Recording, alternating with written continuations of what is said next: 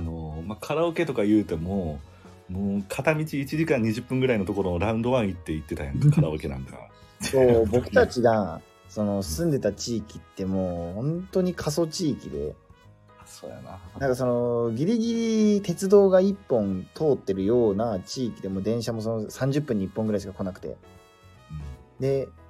その最寄りの、その、娯楽施設っていうのが、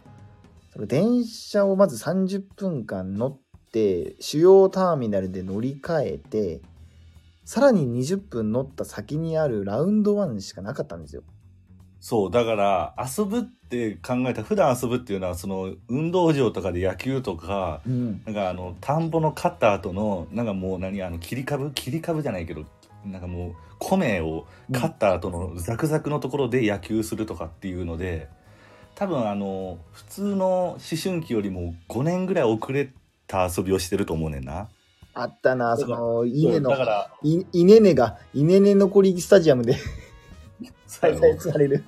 そうやんかそんな遊びばっかしてたやん全然中3ぐらいまで。うん。だから遊び方がいまいちよくわからんくてうん。カラオケ行くって言ってもだから朝朝集合してももう昼ぐらいにラウンドワンに着くから着いた時にお腹すくやんかうん。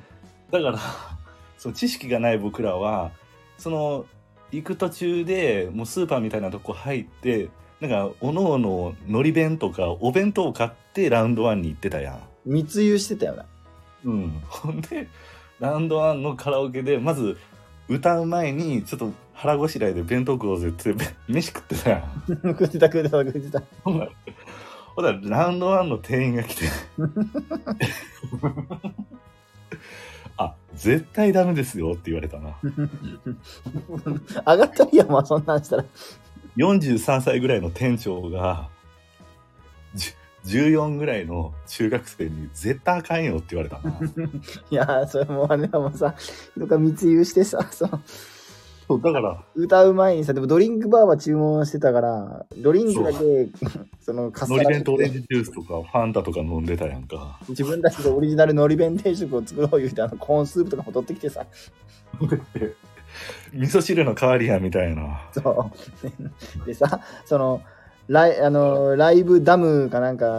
忘れたけどさ、その、はい